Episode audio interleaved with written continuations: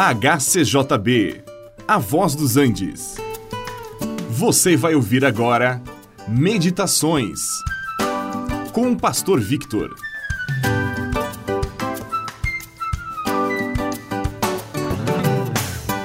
No final da sua vida, o apóstolo Paulo escreveu a Timóteo que ele havia combatido o bom combate, havia chegado ao final de sua carreira e havia guardado a fé. 2 Timóteo 4:7. Sim, Paulo sabia que o tempo da sua partida estava próximo e por isso desejava que Timóteo viesse assisti-lo, dizendo: Procura vir ter comigo depressa. Paulo se sentia muito sozinho. Demas havia amado o mundo, Crescente foi para a Galácia, Tito foi para a Dalmácia, somente Lucas estava com ele. E Paulo precisava da ajuda e Timóteo era a pessoa em quem ele confiava.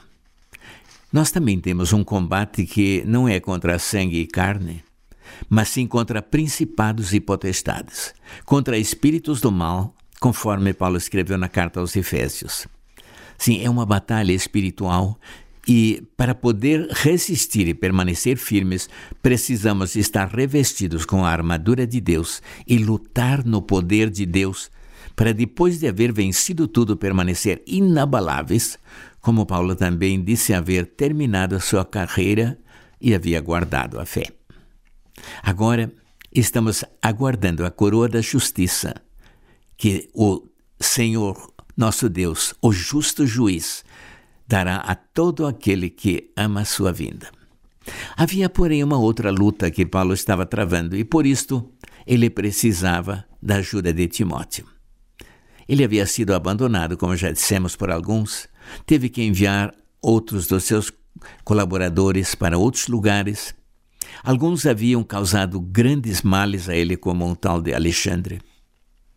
E Paulo precisava também de algumas coisas materiais. Ele havia deixado uma capa na cidade de Troade e também alguns livros e pergaminhos. E ele diz: Timóteo, quando você vier traz os livros e especialmente os pergaminhos. Sim, a vida de Paulo foi uma luta até o fim, mesmo sendo abençoado por ocasião da sua primeira eh, defesa por Deus, mas humanamente ele diz: ninguém foi a seu favor. Ele diz: Mas o Senhor ficou ao meu lado e me deu forças para que, por meio de Paulo, a mensagem do Evangelho fosse anunciada a todos os gentios.